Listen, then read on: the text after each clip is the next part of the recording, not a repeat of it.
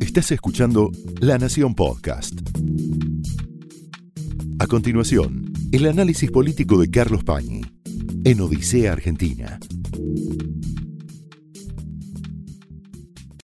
Estamos desde ayer a la tarde, sobre todo aquellos que tenemos la, enfermedad de la política, sumergidos en una marea de datos, de lugares donde se expresan datos, de nombres, evaluando triunfos, fracasos y además navegando en un mar de incógnitas por las novedades,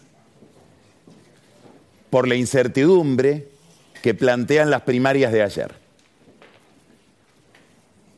En esas circunstancias en las que estamos, conviene retirar el zoom y por un momento mirar, como decían los medievales, que miraba a Dios, su eternitatis, como si fuera desde la eternidad, el paso del tiempo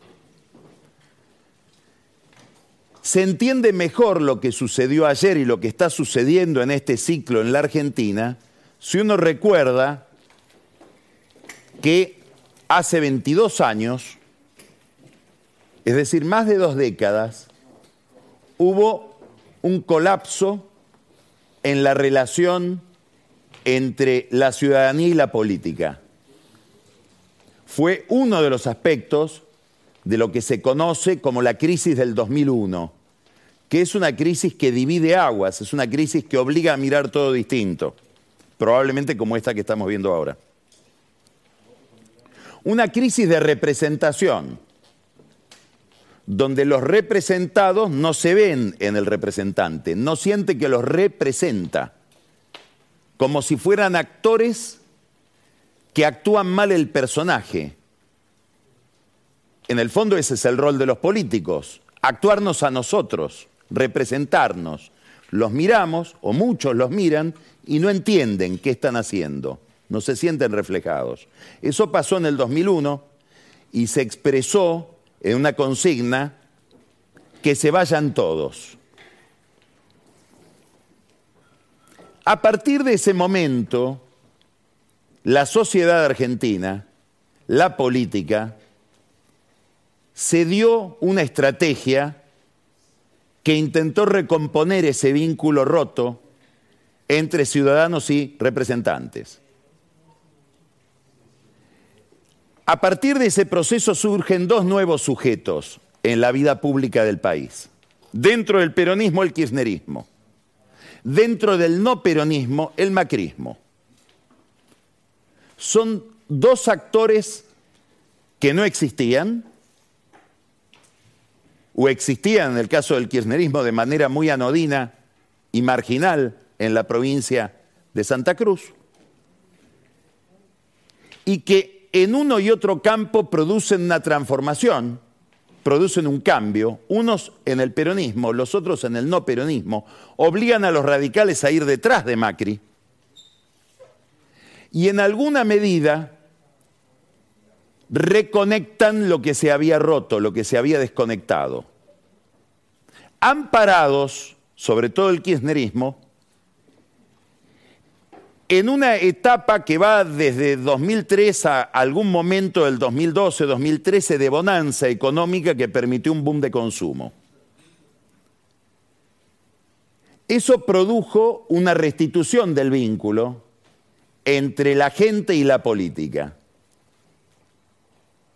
y produjo además un ciclo histórico, probablemente desde el conflicto con el campo hasta hace dos años, en el cual dos bloques, kirchnerismo y antikirchnerismo, con el macrismo en el centro, explicaban todo el panorama, explicaban toda la política, cubrían todo. Bueno, lo que está pasando hoy, lo que está pasando en este proceso que estamos viviendo, es que daría la impresión de que ambos sujetos, kirchnerismo detrás de Unión por la Patria, Juntos por el Cambio, están agotados en realizar esa tarea de componer la relación, de restaurar la representación y volvemos a tener un problema donde los representados no se sienten identificados con esos actores que deben representarnos. Nosotros comentamos varias veces una expresión que capturó un experto en encuestas cualitativas, en reunir gente e indagarla acerca de las ideas que se van formando en su cabeza sobre las políticas, esa gente en general se quejaba de cómo la estaba pasando, se quejaba del, del entorno al que tenía que vivir, sobre todo en materia económica, y este experto, sociólogo, en la opinión pública de esas personas respecto de la política, le dice, bueno, ¿y la política? Los políticos, y uno le contestó con una frase muy expresiva. La política es un circo vacío, no fuimos. Quedaron solos, sin público, los equilibristas, los trapecistas, el domador de leones, sobre todo los payasos. ¿Cómo se manifiesta este problema por el cual vuelve a la Argentina de nuevo una crisis de representación como la del 2001, que nos emparenta, nos relaciona con muchas otras democracias de Occidente donde se está viviendo lo mismo. Bueno, primero hay una contracción del voto de esos dos actores, que ya la habíamos visto en el 2021 y que ahora se agudiza. Lamentablemente voy a tener que mencionar algunos números redondos. Unión por la Patria, que era el frente de todos en el 2019, en las primarias del 2019, las que gana en agosto del 2019 Alberto Fernández con Cristina Kirchner, sacó en aquel momento 12 millones de votos. Ayer sacó 6.7 millones de votos. Juntos por el Cambio, perdón, 6.5 millones de votos. Juntos por el Cambio sacó en el 2019 8 millones de votos con Macri, primera vuelta. Ayer sacó 6,7 millones de votos. Quiere decir que de 20 millones de votos que sacaban el kirchnerismo o el peronismo y Juntos por el Cambio, pasaron a 13 millones de votos perdieron entre el 2019 juntos y ayer 7 millones de votos. Este es uno de los fenómenos que tiene una proyección en otros números, dos números principales. Ayer, de 35 millones de personas que estaban habilitadas para votar, 11 millones no fueron a votar es un altísimo nivel de abstención. Pero además de los que fueron a votar, 7 millones votaron por un candidato que se paseaba hace pocos días en caravanas diciendo que se vayan todos, es decir, haciéndole un homenaje a aquella crisis de representación del año 2001, que es Javier Milei, no hace falta aclarar, la estrella de la hora. Después vamos a conversar con Roberto García, que es el periodista que probablemente haya descubierto a Milei. Lo entrevistaba hace muchos años, cuando Milei era una figura rara, todavía encerrada en el universo de la economía. Quiere decir que el gran problema hoy de la política argentina es, con otras anécdotas, con otras motivaciones, con otra historia, otro libreto, aquella crisis de representación. Digamos, el gran desafío que tiene la política frente a la sociedad es volver a llenar el circo. Estos números que acabo de mencionar son una guía interesante para entender el comportamiento de los principales actores que compitieron ayer en el tramo que viene, que es el tramo que transcurre hasta el 22 de octubre, que van a ser las elecciones generales. El primer dato que hay que mirar de lo que sucedió anoche es que hay muy poca diferencia entre los tres que componen el podio principal. Entre Milei y Juntos por el Cambio, Juntos por el Cambio en conjunto, es decir, los votos de Patricia Bullrich más los votos de Rodríguez Larreta, hay 300.000 votos de diferencia. Yo diría solo 300.000 votos de diferencia, lo cual le, plantea a Bullrich la expectativa de poder revertir la situación y pasar de segunda a primera, o por lo menos mantenerse como segunda en la elección del 22 de octubre. Ahora Massa también tiene la expectativa de poder revertir su situación de haber salido tercero. ¿Por qué? Porque la diferencia entre Juntos por el Cambio y Unión por la Patria, que es la suma de Massa más Grabois, es de 200.000 votos. ¿Qué miran ellos? No miran los votos del otro. Miran los 11 millones de personas que se abstuvieron. Bueno, hay todo un problema en los estrategas electorales, después vamos a hablar de esto con una de ellas, que es Ana Iparraguirre, que nos va a hablar de a dónde van los candidatos a buscar el voto. Hay todo un problema hoy en Occidente para desentrañar qué hay en el cerebro de alguien que se abstiene. Y sobre todo cómo hacer que deje de abstenerse. ¿Cuál es la lombriz que hay que ponerle para volverlo a pescar? Hay abstenciones forzosas de gente que no puede ir a votar. Fue la gran excusa que se dieron muchos políticos para explicarse por qué hubo semejante nivel de abstención en las elecciones del 2021, hace dos años. La pandemia. La gente tenía miedo de ir a formar la fila. No era una posición política.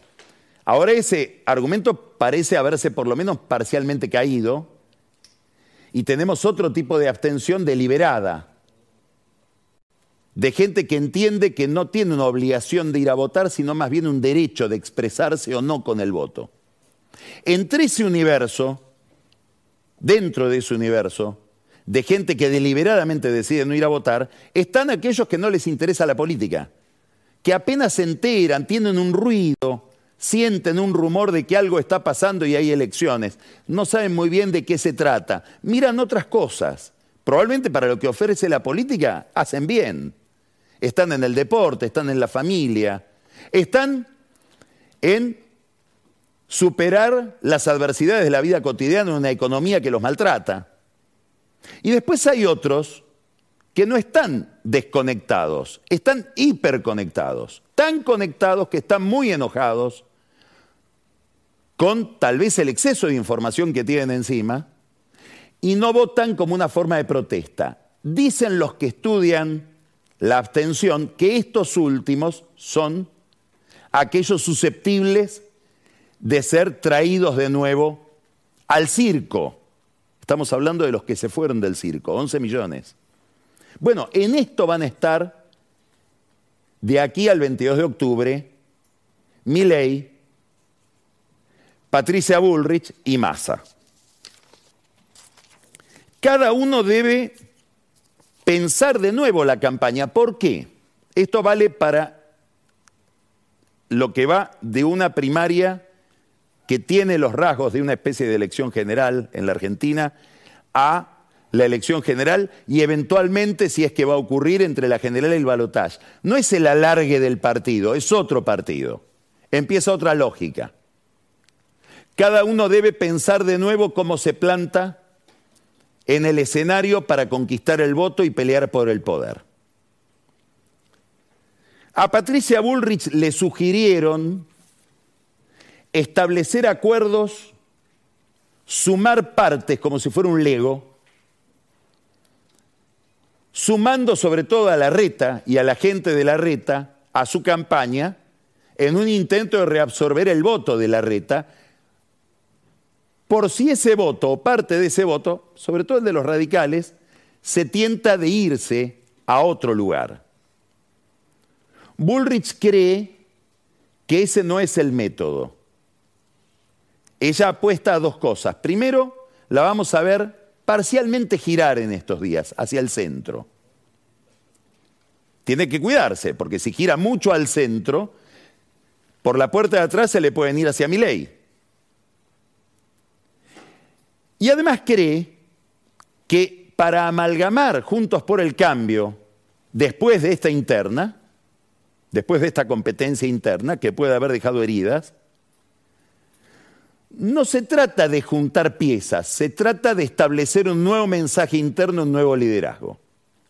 Habrá que ver si cuando habla de establecer un nuevo liderazgo, está pensando en la reta o no está pensando mucho más en Macri, que ayer apareció de nuevo como el líder del grupo.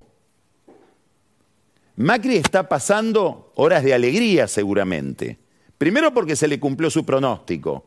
Desde muy temprano, él decía, acá va a haber dos protagonistas, que es Milei y Juntos por el Cambio. Y dentro de Juntos por el Cambio él apostó muchísimo, mucho más de lo que está dispuesto a admitir en público, a Patricia Bullrich. Por momentos fue el jefe de campaña de Patricia Bullrich en muchos aspectos de esa campaña. Probablemente el pronóstico de Macri no le asignaba a Milei el éxito que tuvo ayer Milei. Y Macri pensaba en un mayor protagonismo de Juntos por el Cambio, que sale interpelado de la elección de ayer. No es una gran noticia para Juntos por el Cambio haber salido segundo. Claro, se pueden alegrar en que por primera vez en la historia el peronismo salió tercero. Son todas novedades de primera magnitud tantas que una se, oculta, detrás de otra. ¿Dónde se notó la alegría de Macri? En el lugar que ocupó durante la recepción de los resultados y el festejo de Bullrich. Dejó hablar a todos y habló último. No habló última Bullrich. Habló último Macri, como hablan los jefes en la política. El último es el jefe siempre. ¿Es una venganza? No. Uno puede decir, bueno, ¿cómo no si Macri es calabrés? Probablemente no. Pero miren lo que pasaba en la campaña de Santilli en el año 2021. Presentamos el acuerdo, nuestra, nuestra alianza en Juntos por el Cambio con la coalición cívica. El no le presten atención a la reta. Presten atención a lo que dice acá abajo el graf. Todo el pro unido menos Macri. Eso alguien lo hizo escribir, obviamente. Y Macri lo leyó. No solo lo leyó, lo recuerda seguramente. Recuerda que lo bajaban de los actos, que una vez le ocultaron el micrófono. A todo esto hubo una especie de mensaje, no cifrado, bastante explícito, cuando fue a votar y habló de la mugre, la palabra dura, de Guillermo Seita, que es un asesor principal, o fue un asesor principal, por lo menos hasta, hace un tiempo, de Horacio Rodríguez Larreta. En el entorno de Larreta se interpreta que Seita fue el que le comió la cabeza a Larreta en contra de Macri. ¿Y por qué está tan enojado Macri con Seita? Bueno, por eso, pero por un detalle en particular. Hubo cuentas, sobre todo una, desde la cual se emitieron mensajes durante la veda, en la interna porteña entre Lustó y Jorge Macri. Mensajes bastante agresivos para Jorge Macri.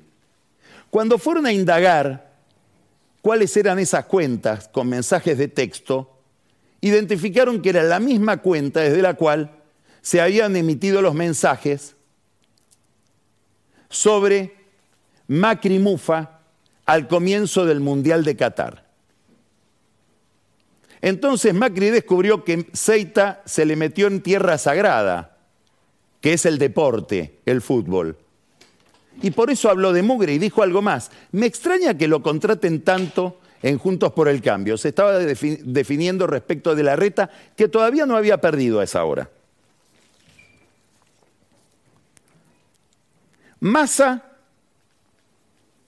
tiene también que pensar de nuevo su campaña. Después vamos a hablar con más detalle de Massa.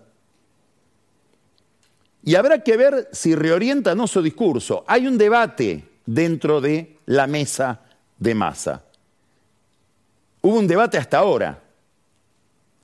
los que decían, tenés que ir a votar el voto, a buscar, tenés que ir a buscar el voto kirchnerista, tenés que ir a retener el voto identitario, tenés que hablarle a nuestros votantes de lo que ellos quieren escuchar. Con una gran limitación, no podés defender a Alberto Fernández porque se enoja Cristina. Y otra corriente, que probablemente predomine ahora, después del fracaso de Massa, que le decía, no, tenés que iniciar una gran polarización con lo otro. ¿Y lo otro qué es? El fascismo. El otro caracterizado como la derecha fascista. En un mito kirchnerista, obviamente, pero reproduce la misma lógica que tuvo en España el discurso de Pedro Sánchez, el socialista que finalmente logró recuperar algo de lo que había perdido y puso a España en, en una encrucijada complicada por no haber sido del todo derrotado. Fue contra el PP y fue también contra Vox, los emblocó, los abroqueló y hay que defender la democracia frente a este avance de la derecha. ¿Será ese el discurso de Massa? ¿Será creíble Massa hablando de defenderse respecto de la derecha? ¿Habrá un Massa de izquierda en este nuevo tramo de la campaña? Esto es lo que hay que mirar para entender lo que viene. Mientras tanto, Habría que también observar, para ir pensando el nuevo mapa de poder, en una situación paradójica que es la que vive Milei. Milei porque gusta, porque no es de la casta, porque no tiene estructura, porque viene por afuera, es un outsider. En alguna medida, todas esas características funcionaron porque lo ayudaron los, los gobernadores peronistas. ¿De qué manera? Adelantando sus elecciones.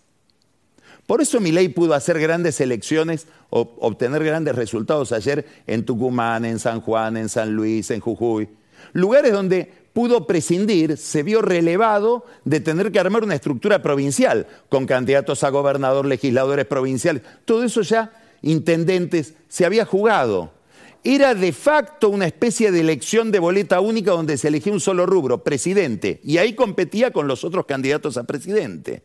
Es decir, en el intento de los caudillos peronistas, 14 del interior, de, preservar, de salvar su ropa, de poner a resguardo su casa y abandonar al PJ Nacional y a Massa como cara de ese PJ a su suerte, beneficiaron a Milei porque le dieron una ventaja competitiva.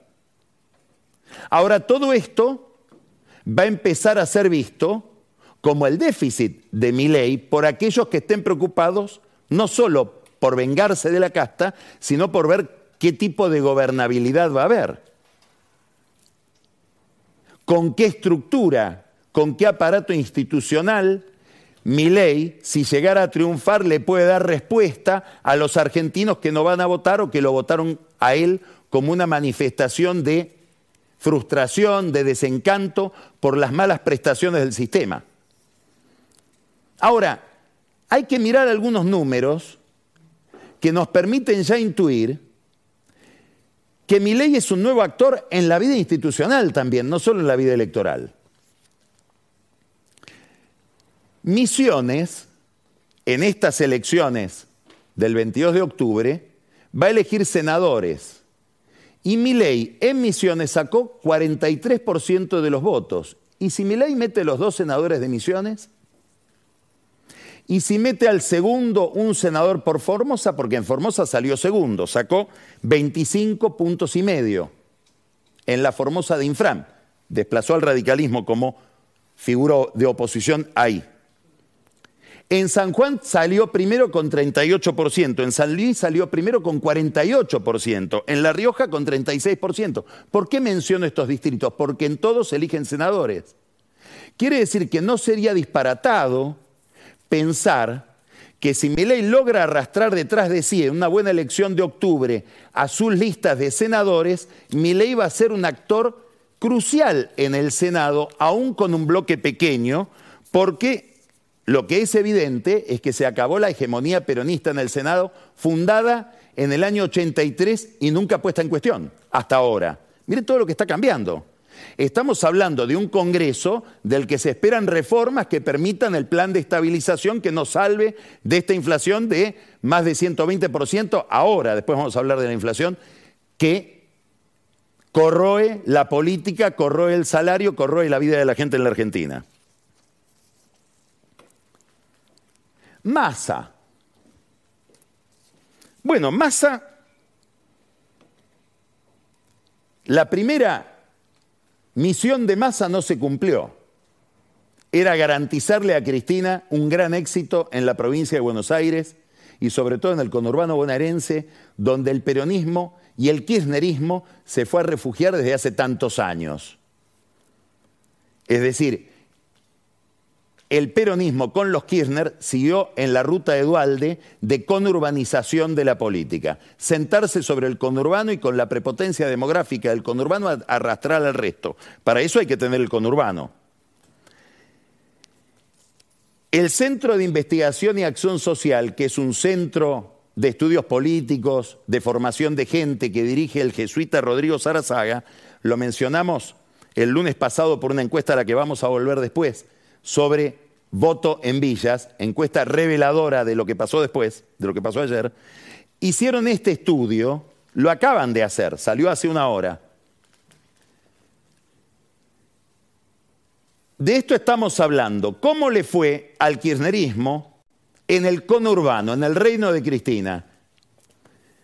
Pasó de 3.800.000 votos a 2.176.000 votos. Miren el bajón. Es un millón setecientos mil votos, más o menos, 600 y pico. Bueno, este escalón probablemente no la deje dormir a Cristina. Miren esto otro. Quiero ver el, cuadro del corte de boleta. ¿Qué es este?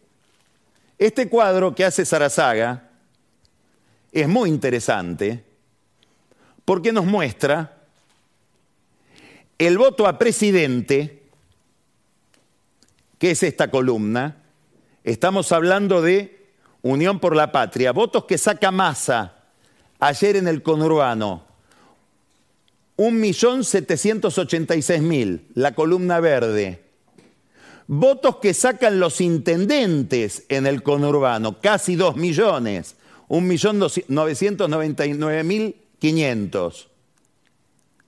Diferencia 212 mil votos a favor de los intendentes en contra de Massa. Le hicieron lo que le hizo a Kirchner en el 2009, cuando Kirchner casi lo agarra trompadas en el hotel donde recibían los resultados. Es decir, Massa hizo en el 2009 lo que hicieron muchísimos intendentes, a los que el kirchnerismo los había llevado a la derrota después del conflicto con el campo. Cortar boleta, porque el intendente es intendente es un señor que más allá de la política y de los alineamientos partidarios, está encargado de gobernar un distrito. Así se piensa a sí mismo. Entonces, cuando viene la ola negativa, busca cómo repartir la boleta del adversario de su candidato a presidente. Y cortaban boleta a favor de Bullrich, a favor de Larreta, a favor de Milei. Algo, ¿esto quién lo hacen? ¿Los perversos peronistas? No. También los intendentes de Juntos por el Cambio, porque en Juntos por el Cambio el, voto a presidente, es decir, los votos que recibió en el conurbano, juntos, Larreta y Bullrich, son 68 mil votos menos de los que obtuvieron los intendentes del PRO en ese mismo distrito. ¿Se puede hablar de traición en la política? No. Es la defensa del interés político. Probablemente es una responsabilidad del que está al frente de una comuna preservar sobre todo el Consejo Deliberante. Esta lógica del intendente, de los intendentes, tiene manifestaciones extraordinarias. La más extraordinaria de ayer, de un intendente defendiendo su distrito y su posición, es la de Julio Zamora en Tigre. Le prohibió la justicia, con una gran presión de masa, competir colgado de la lista de masa, y Zamora, fue colgado solo de la lista de Grabois, pero repartió también la lista de masa. Y repartió la lista de todos. Y le ganó a Malena Galmarini en Tigre, que iba con la lista de su esposo. Un gracioso decía hoy, ¿no le hubiera convenido más a Malena ir sin masa? ¿Ir sola también como Zamora? ¿Massa era un impulsor o un salvavidas de plomo de la candidatura de su esposa? No me quiero meter en ese conflicto. Massa perdió en Tigre, los Kirchner perdieron en Santa Cruz, las dos casas matrices hundidas. El kirchnerismo pierde en Santa Cruz frente a un lema encabezado por el sindicalista Claudio Vidal. Pero para candidato a presidente, escuche esto, en Santa Cruz ganó Milei. Hubo una gran abstención para candidatos a senador, porque Milei no presentó candidato a senador. Y Alicia Kirchner, que ganó como candidata a senadora, sacó 38 mil votos.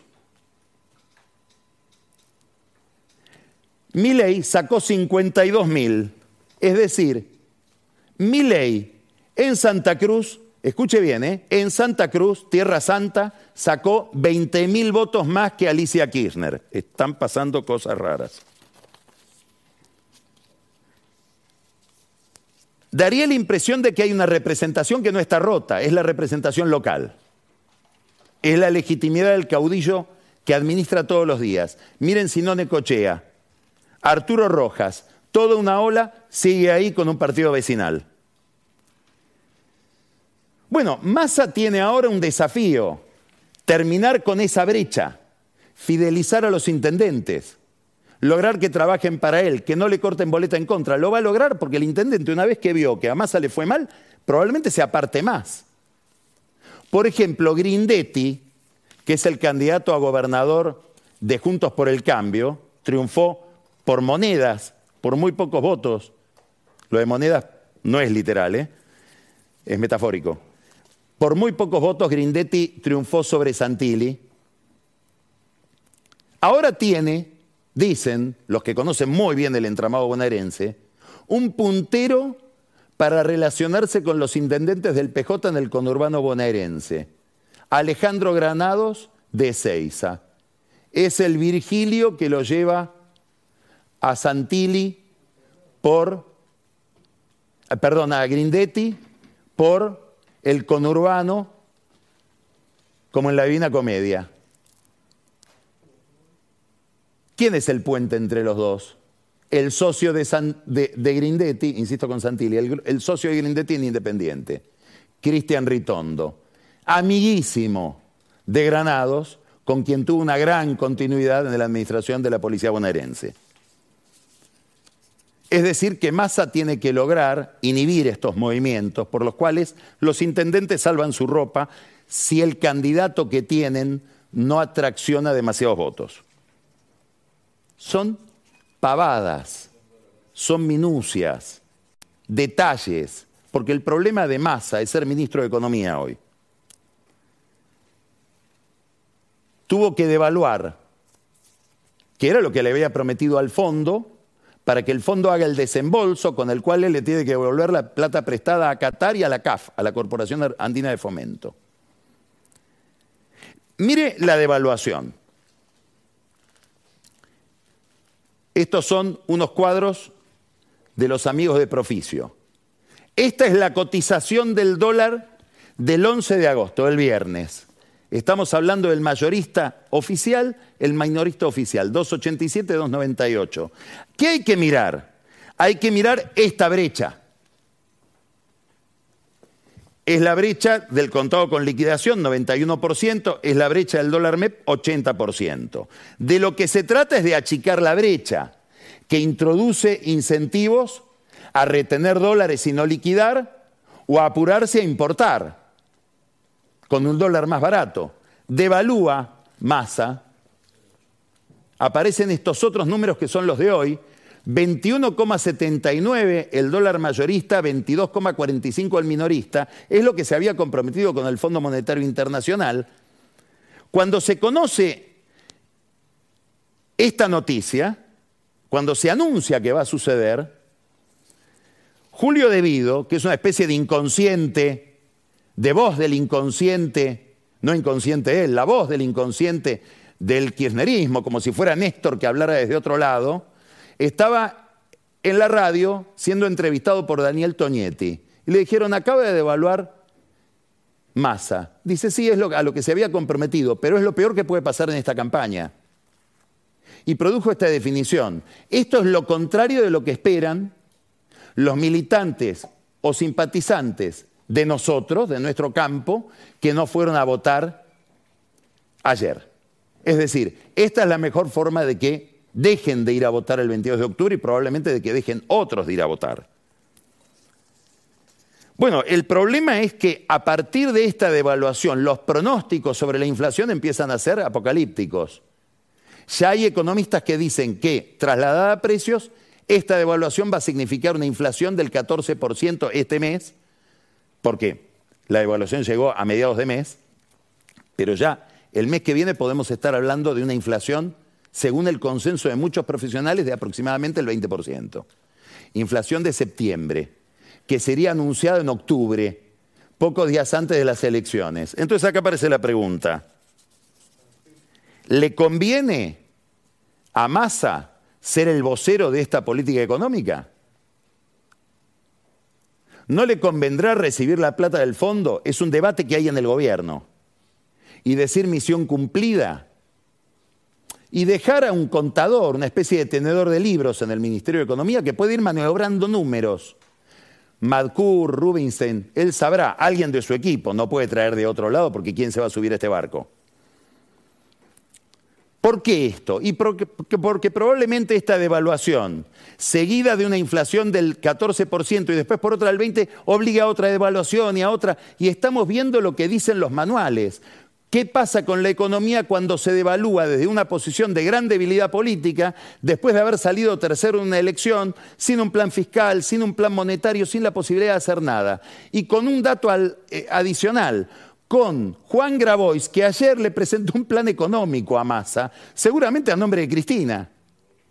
Es decir, el pobre Massa está bajo la presión del fondo que le pide estas medidas y la presión de Grabois, que en nombre de Cristina le pide un mega plan platita, un plan Marshall, con 12 mil millones de dólares de reservas negativas. Acá está el problema. Miren estos gráficos elaborados por EconView de Miguel Kigel. ¿Qué es esto? Esto nos cansamos de mostrarlo es el índice de confianza en el, gobierno de la Universidad de Itela que tiene una correlación con el voto oficialista en cada una de las elecciones. Acá está aproximadamente en 24%, ayer Massa sacó 27%. Vuelve a funcionar la magia, no sabemos por qué, pero coinciden. ¿Esto a qué se debe? ¿Qué es lo que determina el índice de confianza del gobierno? Mil cosas. Ahora, hay una que es determinante que es el poder adquisitivo del salario, el salario real. Entonces vamos a ver los salarios. Esta es la evolución del salario hasta abril del 23,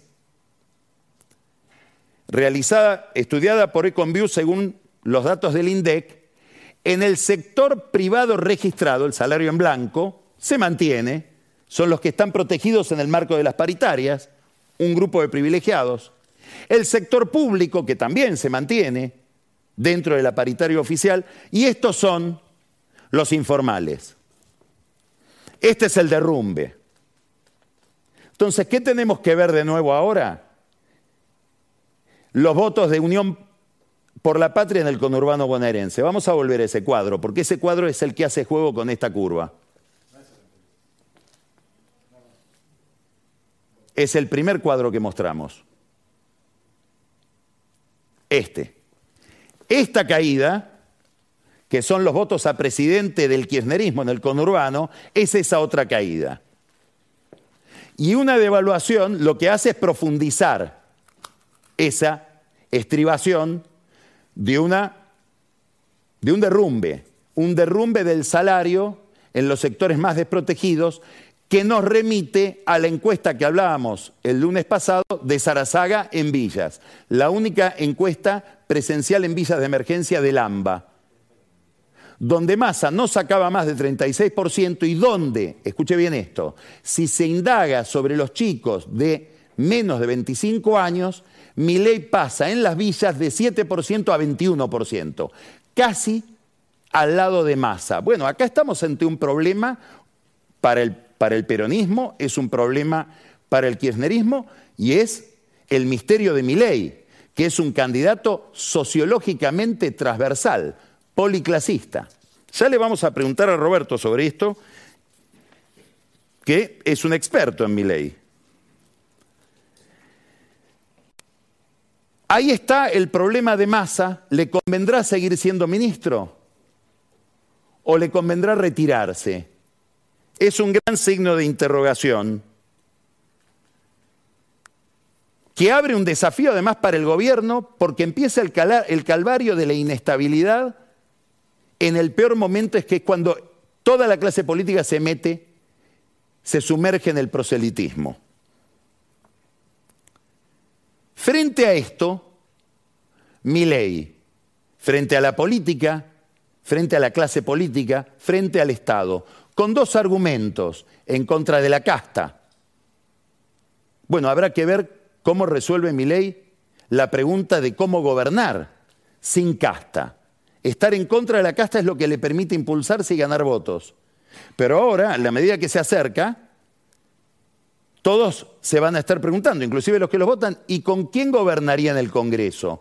¿Con qué votos produciría las reformas que está prometiendo para reconciliar la política con la gente, para volver a llenar el circo? Mensaje de mi ley, de gran efectividad, dolarización, mi ley sube con el blue. Está estudiado en las encuestas, correlación perfecta. Cuando se indague un poco más en su plan económico, dado que se lo empieza a ver con verosimilitud como alguien que puede llegar a la presidencia, ¿tendrá la misma consistencia? En otros términos, todos sabemos, tenemos claro, y él lo expresa muy bien, qué es lo que mi ley quiere destruir no sé tan claramente, habrá que ver si Roberto sabe, qué es lo, que mi ley quiere construir. Y esto nos abre la gran incógnita. Daría la impresión, hay todo un discurso respecto de que la Argentina con estas elecciones y con este proceso electoral abandona el populismo. ¿Abandona el populismo o cambia de populismo? Y vamos a un problema simplificado pero de otra manera. Y después de 20 años donde la política verdugueó al mercado, llegamos a una etapa en la que el mercado verduguea a la política con el mismo nivel de simplificación. La pregunta sigue abierta. ¿Cómo volver a llenar el circo de acá a noviembre? Esto fue el análisis político de Carlos Pañi en Odisea Argentina, un podcast exclusivo de la Nación. Escucha todos los programas de La Nación Podcast en www.lanacion.com.ar. Suscríbete para no perderte ningún episodio. Estamos en Spotify, Apple Podcast, Google Podcast y en tu reproductor de podcast favorito. Seguí escuchando La Nación Podcast.